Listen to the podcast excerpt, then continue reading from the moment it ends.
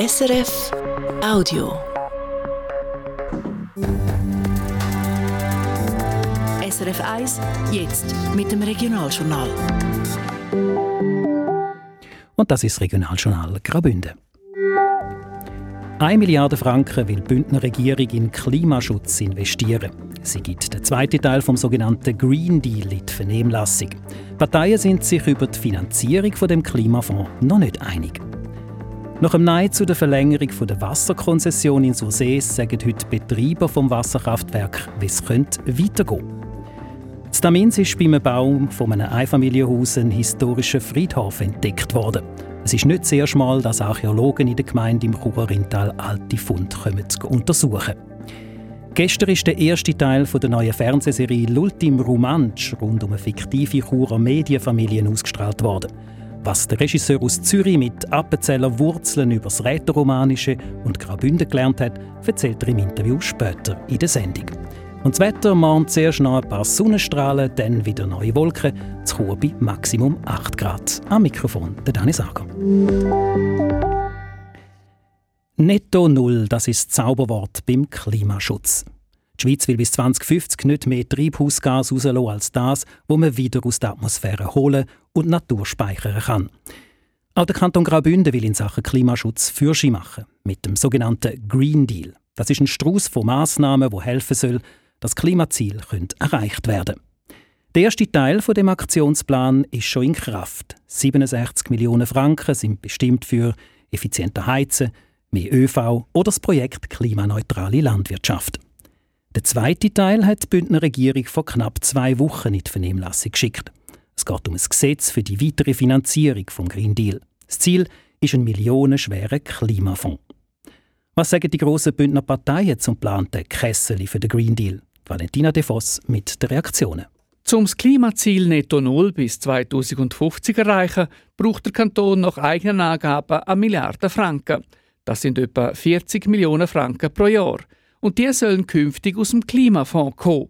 Der Grundstock dafür sind 200 Millionen Franken aus dem Vermögen vom Kanton.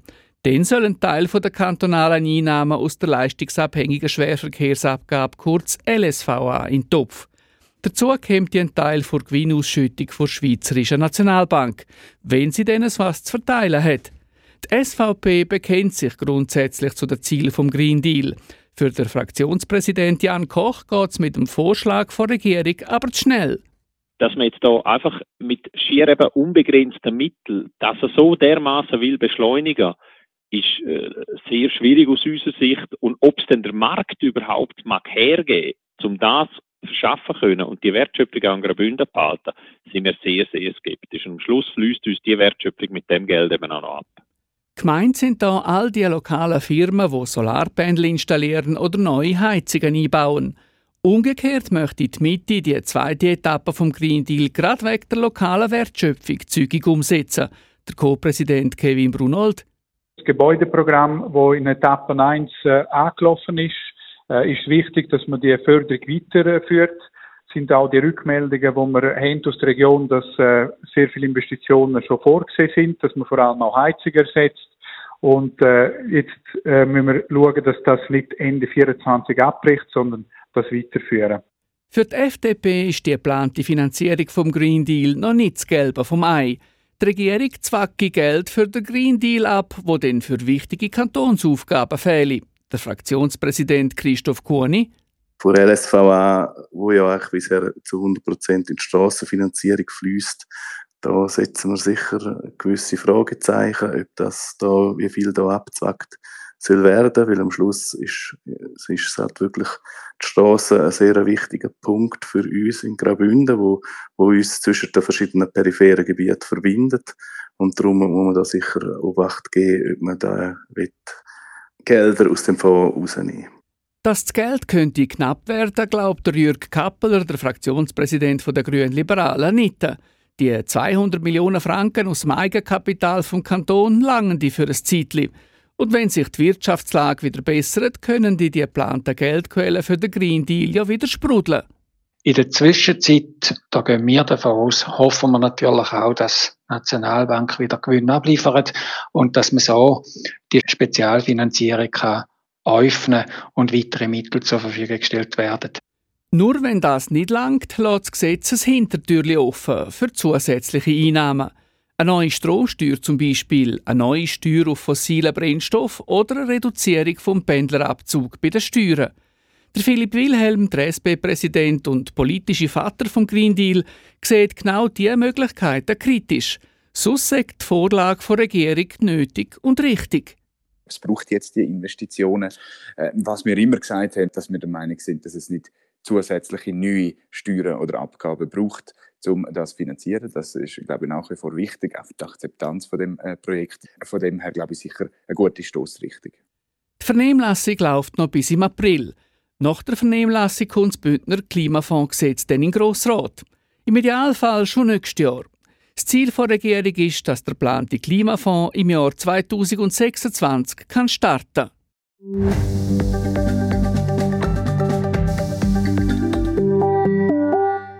Es ist ein klarer Entscheid gestern in Sursees. Die Bevölkerung folgt dem Gemeinsvorstand und will die Wasserrechtskonzession für Kraftwerk Nandro und die Nizong nicht verlängern. Das Elektrizitätswerk der Stadt Zürich betreibt die Anlage heute. 2035 laufen die Wassernutzungsrechte aus.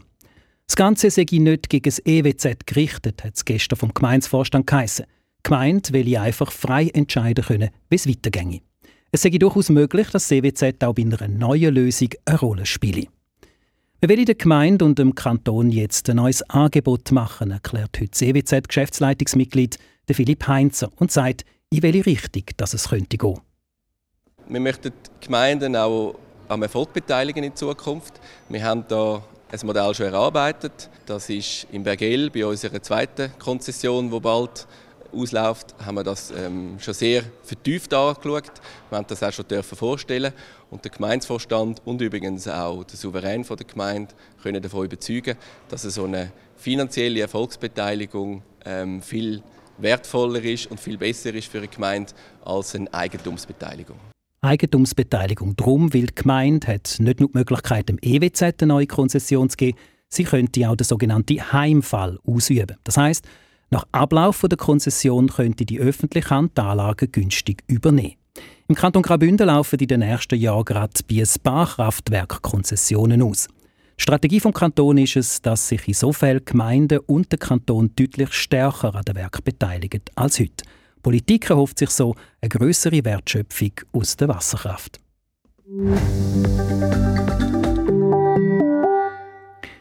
Gemeinde Minz im Churer Rheintal ist bis heute ein Eldorado für Archäologinnen und Archäologen. Das hat sich auch jetzt wieder gezeigt. Beim Bau von einem Einfamilienhaus ist ein historischer Friedhof vorgekommen. Mark Melcher. Der dürfte aber deutlich jünger sein als die ältesten Spuren aus der Minz, die bis in die Steinzeit zurückgehen. Man ginge davon aus, dass die Gräber, die man jetzt gefunden hat, aus dem Mittelalter sind. Das sagt der Bündner Kantonsarchäolog Thomas Reitmeier. Ganz sicher können wir es aber nicht sagen. Was wir leider nicht gefunden haben momentan sind Ausstattungsteile von, von der Tracht oder äh, Beigaben, die man allenfalls den Toten mitgegeben hat. Aber das kommt vielleicht noch und dann hätten wir ähm, auch ein, ein äh, archäologisches Indiz. Aber momentan sind, sind so verschiedene Hinweise. Sieben Steingräber mit Skelett hat man bis jetzt ausgraben. Zufall sagt der Fund nicht. Beim Bauprojekt in der Minz schauen wir genau her. Auch das Mal haben wir das Areal schon vor dem eigentlichen Baustart untersucht. Es wurden in den letzten, man muss sagen, Jahrzehnten dort immer wieder äh, Gräber und Skelette gefunden, sodass wir eigentlich äh, dort automatisch eingebunden waren in die Planung und deswegen auch diese geologischen Sondierungen Ende letzten Jahres begleitet haben. Der neu entdeckte Friedhof ist ein Mosaikstein, das helfen können, um die Besiedlungsgeschichte von Minz besser zu verstehen, sagt der Kantonsarchäologe. In den nächsten Wochen wollen die Archäologinnen und Archäologen schauen, ob sie noch weitere Gräber auf dem Gelände finden. Die Gräber und Skelette werden dann ausgehoben und im Archiv weiter untersucht.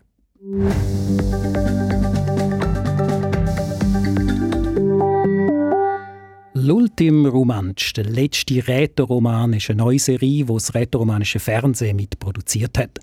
Sie erzählt die Geschichte von einem Bündner Verlagshaus, wo aus Spargründen die noch einzige romanische Zeitung in Graubünden, die Posta, will zutun. Nach dem Tod vom Patron kommt es zu einem Machtkampf und einem richtigen Streit innerhalb vom Verlagshaus. Es gibt Mächte, die vom bestehenden System profitieren. Es ist die letzte rätoromanische Tätig, verdammt! Depuis coup change la réception pour. Es ist fünf vor Weltuntergang. Und wir wollen nicht die letzte Generation werden. Propaganda bombardieren zu Padan Wissenjournalistiker. Die erste Episode von dieser fünfteiligen Serie «L'Ultim Romansch» ist gestern Abend auf SRF 1 gelaufen. Der Stoff beleuchtet die Medienszene, stellt aber auch die Frage nach Identität. Am Drehbuch mitgeschrieben und Regie geführt hat Adrian Perez. Der Filmemacher ist im Appenzellerland aufgewachsen, lebt jetzt aber in Zürich. Silvio Lichti hat sich mit ihm getroffen und über die Entstehungsgeschichte, Dreharbeiten und auch über die Parallelen zum real existierenden Churer Verlagshaus von der Familie Lebrumont geredet. Adrian Perez, wie gut rätoromanisch können Sie jetzt eigentlich nach der Arbeit an dieser Serie? Ja, ich müsste jetzt lügen, wenn ich äh, würde sagen, ich kenne Romanisch. Leider ähm, habe ich mich auf anderes konzentriert. Ähm, Romanisch ist mir aber nicht gänzlich unbekannte Sprache. Dennoch äh, ich das Ohr dürfen und können entwickeln. Eben, es ist jetzt nicht ähm, Chinesisch, sondern durchaus eine verwandte Sprache, die heimelt. Sie sind in Zürich geboren, haben das Genf internationale Beziehungen studiert und eben jetzt eine rätoromanische Mischung mit einer schweizerdeutschen Serie gemacht. Äh, was haben Sie neben dem Bezug, wo Sie gesagt haben, er ist nicht ganz chinesisch, also wie ist der Bezug zum Romanischen bis jetzt gewesen? Also ich habe gewusst, dass die romanische Sprache gibt. Ich habe von diesen Idiomen äh, gewusst, aber das ganze Universum äh, ist noch ein bisschen weiter weg gewesen, als es, dass es jetzt ist. Also ich habe viel dazulernen, ähm, ich durfte eintauchen in eine Kultur, in Sprachwelten, wo, wo man ja so nicht bewusst war, dass es die gibt. Sind sich auf die Ausschreibung vom rätoromanischen Fernsehen gemolden und haben ihr Konzept eingereicht. Die Geschichte, die sie erzählen, dreht sich rund um eine Verlegerfamilie. Der Patron stirbt, der Sohn übernimmt, weil dann das rätoromanische oder das einzige rätoromanische Blatt, äh, wo es noch gibt im Kanton, wo das Haus rausgibt, einstampfen. Es muss gespart werden. Ähm, hat aber die Rechnung eigentlich ohne seine Nichte gemacht. Die ist auf einem ganz anderen Planet, sage ich mal. Also das sind auf prallen Welten aufeinander ihr gehört ja auch noch ein Teil von dem Unternehmen und da gibt es einen richtigen Streit und also die, die Familie Sagen nimmt eigentlich ihren Lauf. Wieso die Idee, ähm, eine romanische Geschichte im Mediengeschäft zu erzählen? Also wie, wie sind Sie auf das gekommen? Vor zwei Jahren, als RTR den Wettbewerb ausgeschrieben hat, ähm, ist das Mediengesetz, das später ja dann abgelehnt worden ist, ähm, besprochen worden in der Öffentlichkeit und im Verlauf der, von der Recherche, die ich gemacht habe, um da eine Idee zu entwickeln, habe ich dann auch gemerkt, ah, im, im Bündnerland gibt es eigentlich nur noch eine Tageszeitung auf Romanisch. Und ja, und dann sind die Gedanken weitergegangen in die Richtung, oder? Was heißt, was bedeutet Medien für eine Kultur? Wenn jetzt die Zeitung würde äh, nicht mehr existieren, wie informiert man sich denn? Es gibt ja durchaus Leute, die nur analog unterwegs sind, nicht digital und so weiter. Also was für eine Funktion, was für einen Stellenwert, was für eine Rolle spielen die Medien in unserer Gesellschaft? Also der eine Teil, eben verpackt ist es nachher aber in einer Familiensage, in einer äh, ja, Geschichte, die Fahrt aufnimmt von einer Familiengeschichte. Also warum haben Sie es so transportieren Die ganze Reihe ist eigentlich nach klassischen Regeln von der Drehbuchkunst etabliert und äh, konzipiert worden. Wir haben ein emotionales Thema gewählt, äh, das ist die Identität. Und da sind dann verwandte Begriffe wie Zugehörigkeit und Anerkennung äh, dazugekommen. Und äh, wir wollten auch nie wollen didaktisch oder dogmatisch sein, wir wollten natürlich wollen unterhalten, wollten das Drama wollen erzählen wollen, ähm, wo Konflikte drin vorkommen. Und so haben wir dann die Familie rund um die Hauptfigur Ladina bauen. Und alle Figuren in der Serie verhandeln eigentlich genau das emotionale Thema, nämlich Identität. Also alle sind auf der Suche nach Anerkennung, alle sind auf der Suche nach Zugehörigkeit. Wenn wir über Identität reden, der Titel «L'ultim Romansch» kann man eigentlich wie zwei, äh, auf zwei Seiten lesen, also die letzte romanische Zeitung oder aber nein, der letzte Rätoroman, die letzte Rätoromanin. Äh, was ist genau gemeint? Auch da ist es natürlich ein Griff in die Trickkiste vom Drehbuchschreiben. Wir haben hier natürlich so eine, Zeituhr ähm, angehängt an diesen Titel. Ähm, es ist das Letzte, also das erzeugt natürlich schon eine gewisse Spannung. Und dann ist es vielschichtig. Einerseits, ähm, und ich, da darf ich natürlich noch nicht zu viel verraten, geht es in dieser Geschichte dann auch um eine, eine Figur, die da vorkommt, wo dann eben der Titel dazu passt. Und auf die Hauptfigur äh, übergewälzt ist auch ein bisschen ein, ein Seitenkrieg, dass das romanische, die romanische Kultur oder die Kultur vom alten weißen sich auch muss bewegen. Also die alten weißen Männer sind für die Ladinen, die Hauptfigur, ausgestorben und die müssen sich erneuern und äh, darum, das sind die Letzten und es gibt dann etwas Neues. Schauen wir auf Dreharbeiten. Äh, wie war das eigentlich gewesen, zu drehen eben in dem Mix aus Schweizerdeutsch, Rätoromanisch? Sie haben es gesagt, äh, der Background von Ihnen ist nicht Rätoromanisch, aber trotzdem als Regisseur müssen Sie auch genau herhören. Also ist jetzt der oder die Schauspielerin auf dem Punkt gewesen? Hat sie, hat sie das geliefert, äh, was sie wollen? Wie geht das in einer Sprache, wo, wo sie nicht ja, mächtig sind? Aber wie gesagt, es ist nicht chinesisch, also ähm, ich konnte folgen. Wir haben Bücher auf Deutsch geschrieben und dann ähm, ins Romanisch übersetzen lassen. Wir haben probiert, äh, das hat auch geholfen. Es war eigentlich ein permanenter Austausch zwischen allen, äh, zwischen Cast und mir äh, vor allem natürlich. Und wir haben eigentlich auch die Drehbücher immer weiterentwickelt und fein geschliffen. Also wenn etwas auf Deutsch dort gestanden ist, dann hat man diskutiert, ja, wie würdest du es denn du sagen in deinem Idiom? Also so, wie, wie einem der Schnabel gewachsen ist, war wichtig für äh, das authentische Erzählen. Und ähm, abgesehen davon haben wir natürlich auch mit Sprachcoaches geschafft auf dem Set. Also wir haben ganz verschiedene Kontrollinstanzen gehabt, dass wir da ähm, nicht den Kabis erzählen, genau. Wir haben vorher kurz Geschichten umrissen. Wenn man in Graubünden wohnt oder auf die Bündner Medienlandschaft schaut, ähm, dann kommen einem unweigerlich Parallelen zu der Familie Lebrumont. Also das Media, grosses Medienhaus in Graubünden, die jüngere Generation, die am Ruder ist, eine romanische Zeitung, gibt so Medien ähm, mit den Quotidianen auch raus. Die Quotidianen hätten auch mal sollen eingestampft werden Ja, also die Parallelen sind klar da. Ja, das ist auch schön. Das zeigt auch die Relevanz und ähm, ein Stück weit äh, auch eine Glaubwürdigkeit. Die Medienlandschaft, die existiert so.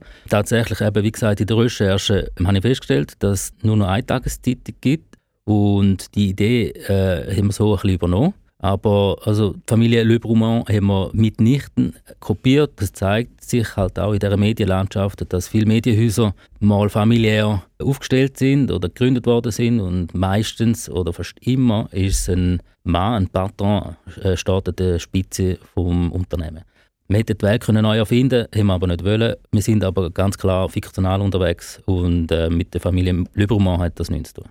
Schlussendlich ist es aber zu einer Zusammenarbeit mit der Familie Löbrimo. Sie haben auch können drehen im so Media Medienhaus, wo sie ihnen erklärt haben, was sie vorhaben. Also das Bild, das sie zeichnen von dieser, von dieser fiktiven Verlegerfamilie Duris, äh, das ist ja nicht das Schmeichelhafteste.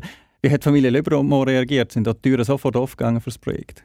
Ich muss sagen, ich bin nicht an der Front gestanden bei diesen Verhandlungen. Ähm, wir haben im Vorfeld Kontakt aufgenommen, wir haben äh, unsere erklärt, ähm, zusammengefasst. Aber das ist ganz schnell zu einer sehr tollen ähm, Beziehung geworden. Ähm, sie haben Tür und Tor geöffnet. Eben, wie gesagt, wir haben im Medienhaus drehen dürfen. Wir haben das Medienhaus zu unserem Medienhaus gemacht. Wir haben sogar im, im Chefbüro, im Silvio Lebrumont, dürfen drehen.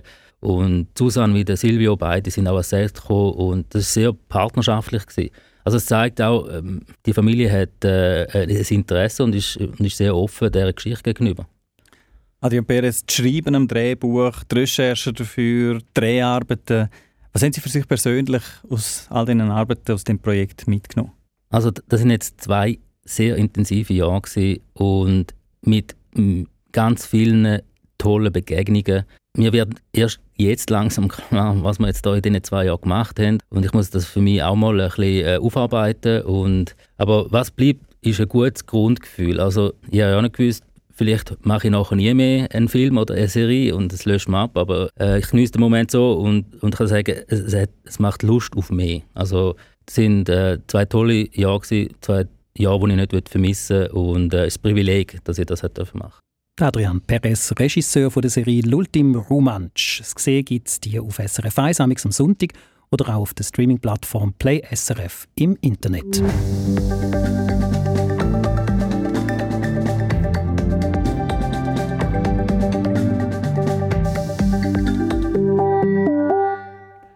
Der St. Galler SVP-Regierungsratskandidat Christoph Hartmann ist vom Kreisgericht Werdenberg-Sarganserland vom Vorwurf vom Amtsmissbrauch freigesprochen worden. Der Prozess selber der ist letzte Dienstag. Heute ist das Urteil verkündet worden. Fabian Monn. Anklagt ist der Christoph Hartmann, weil er vor gut zehn Jahren als dortmaliger Vize-Gemeindepräsident von Wallenstadt einen Gemeinderatsentscheid unterschrieben hat. Dabei ist es um einen langjährigen Nachbarschaftsstreit wegen einer Mauer gegangen. Der Gemeinderat hat entschieden, dass die Mauer stehen bleiben obwohl mehrere Instanzen bis zum Bundesgericht gesagt haben, dass sie teilweise muss zurückgebaut werden muss. Das sei eben Amtsmissbrauch, hat sie der Anklage geheissen. Die Staatsanwaltschaft und Privatkläger haben Christoph Hartmann sozusagen als Vertreter vom Gemeinderat Vetterli-Wirtschaft vorgeworfen. Der Entscheid zum Tmur Stolo sei willkürlich gewesen. Zum anderen Schluss ist heute eben das Kreisgericht Werdenberg-Sarganserland gekommen. Es gäbe weder einen objektiven noch einen subjektiven Tatbestand vom Amtsmissbrauch, hat die Gerichtspräsidentin gesagt. Das heisst, der Entscheid vom Gemeinderat als Kollegialbehörde, also dass die Mauer darf stehen bleiben, weil sie noch im Toleranzbereich läge, der sei nicht zwingend falsch gewesen. Auch das Baudepartement vom Kanton St. Gallen sei bei der Mauer zum gleichen Schluss gekommen wie der Gemeinderat. Und auch wenn der Entscheid falsch gewesen wäre, Amtsmissbrauch sei es wegen dem trotzdem nicht. Wir hätten kein qualifiziertes Fehlverhalten können feststellen. Es sei einfach ein Entscheid von einer Kollegialbehörde gewesen, wo man nicht wüsste, welcher Gemeinderat das aus welchem Grund für oder gegen die Mauer war. Auch der andere ehemalige Gemeinderat, der den Entscheid unterschrieben hat, ist heute freigesprochen worden. Genau wie beim Christoph Hartmann übernimmt der Staat Verfahrenskosten. Ob die Staatsanwaltschaft den Entscheid vom Kreisgericht weiterzüchtet, ist noch nicht klar. Die Privatkläger, also die Familie, die die Mauer weghaben die haben gerade nach dem Urteil Rekurs angekündigt. Das heisst, ganz dürren ist die ganze Sache für Christoph Hartmann trotz dem heutigen Freispruch noch nicht. Der Fabian Mon hat heute gerade nach der Urteilsverkündung zu Mails mit dem Regierungsratskandidat der SVP geredet. Christoph Hartmann, Sie sind heute vom Amtsmissbrauch freigesprochen worden. Gleichzeitig haben Privatkläger aber gerade schon Berufung angekündigt. Sind Sie jetzt trotzdem erleichtert? Ja, selbstverständlich bin ich erleichtert. Ich bin erstinstanzlich vom Kreisgericht Werdenberg-Sarganserland von dem Vorwurf freigesprochen worden. Und ich glaube, auf dem muss man jetzt aufbauen. Wir haben auch Begründung gehört von dem Urteil. Im Nachhinein ich bin eigentlich immer zuversichtlich gewesen, dass meine Unterschrift unter dem Beschluss vom Gesamtgemeinderat als Kollegialbehörde kein Amtsmissbrauch kann sein und das hat heute das Kreisgericht zum guten Glück bestätigt. Und ich glaube, dass das die nächste Instanz auch genau so wird sehen, Freispruch. Was bedeutet das jetzt für Ihre Kandidatur? Es klingt ja trotzdem nicht gut, wenn ein Regierungsrat Kandidat kurz vor der Wahl wegen Amtsmissbrauch vor Gericht steht? Ja, wissen Sie, anklagen kann man viel, aber das Kreisgericht hat heute entschieden, dass das kein Amtsmissbrauch ist. Also ich habe einen Freispruch. Und ich bitte auch, dass die Medien das dementsprechend auch kommunizieren. Und für mich ist das wie ein Neustart in die Kandidatur. Es war ein bisschen wie mit leicht angezogener Handbremse. Ich habe nichtsdestotrotz gleich ein paar Wahlkampfauftritte bereits gemacht. Ich bin, ich bei Verbänden, um mich vorstellen. Äh, ich habe auch schon Unterstützungen bekommen von Verbänden, obwohl sie gewusst haben, dass der Urteilsspruch erst heute kommt. Und jetzt geben wir die letzten sechs Wochen Vollgas. Sagt der Christoph Hartmann, der heute auch gesagt hat, dass er auch bei einem Schuldspruch bei den Regierungsratswahlen im Kanton St. Gallen antreten wäre. Seine Partei, die SVP, die zeigt sich in einer Medienmitteilung zufrieden. Auf Anfrage sagt der Parteipräsident Walter Gartmann, man hätte nichts anderes als einen Freispruch erwartet. Das Urteil zeige, dass der Rechtsstaat funktioniere. Die Regierungsratswahlen im Kanton St. Gallen sind am 3. März. Insgesamt gibt es 13 Kandidaturen für die sieben Sitze in der Regierung.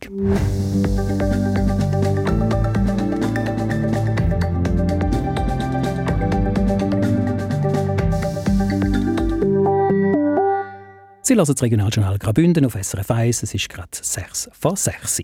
Zu der Wetterprognose heute mit dem Simon Eschle von SRF Meteo. Am Abend und in der Nacht geht es noch etwa mit Regen oder gegen rund 1100 Meter auch mit Schnee weiter. Und morgen Vormittag da kann es in Nord- und Mittelbünden noch letzte Flocken bis auf rund 700 Meter geben. In den Südtälern bleibt es in dieser Zeit grundsätzlich trocken. Morgen starten wir dann zuerst mit vielen Wolken. Die Wolken lockern sich dann aber nach dies noch auf dann gibt es doch einmal längere sonnige Abschnitte. Gerade Nachmittagabend da kommen dann schon die nächsten Wolken auf und die bringen dann bis auf rund 800 Meter Schnee. Südbünden, wo an mäßigen Nordwind geht, ist dann während der ganzen Phase sonniger. In Chur und im Buschlaf gibt es morgen rund 8 Grad, im Unterengadin 2 Grad. Mittwoch ist dann wechselnd bewölkt und es gibt nochmal wenig Niederschlag. Und das sind die Meldungen vom Tag. Der Kanton Graubünden will in Sachen Klimaschutz Fürschi machen mit dem sogenannten Green Deal. Das ist ein Strauß von Massnahmen, wo helfen soll, dass Klimaziele erreicht werden. Die Bündner Regierung hat vor knapp zwei Wochen ein Gesetz für einen millionenschweren Klimafonds in die Vernehmlassung geschickt. Wie der soll finanziert werden, ist in der Politik umstritten. Alle Parteien wollen aber keine neuen Steuern oder Abgaben.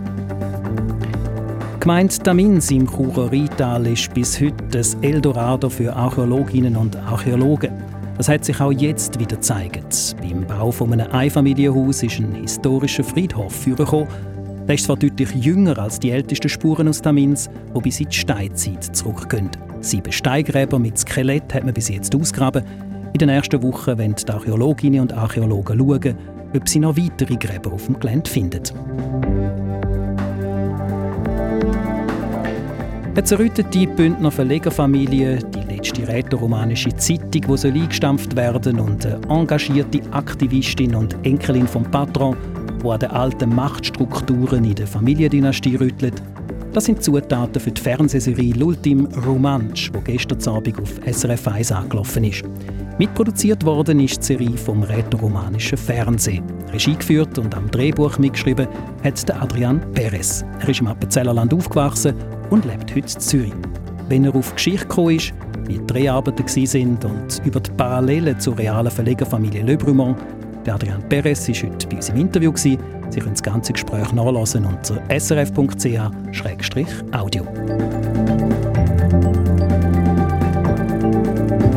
Der ehemalige Vizegemeinspräsident von Wallenstadt und heutige SVP-Regierungsratskandidat Christoph Hartmann ist vom Vorwurf vom Amtsmissbrauch freigesprochen worden. Das Kreisgericht Sarganserland-Werdenberg hat im 20-jährigen Nachbarschaftsstreit um eine Mauer im damaligen Entscheid von Christoph Hartmann und einem anderen ehemaligen Gemeinderat keine Verfehlung gesehen. Das Urteil ist allerdings noch nicht rechtskräftig.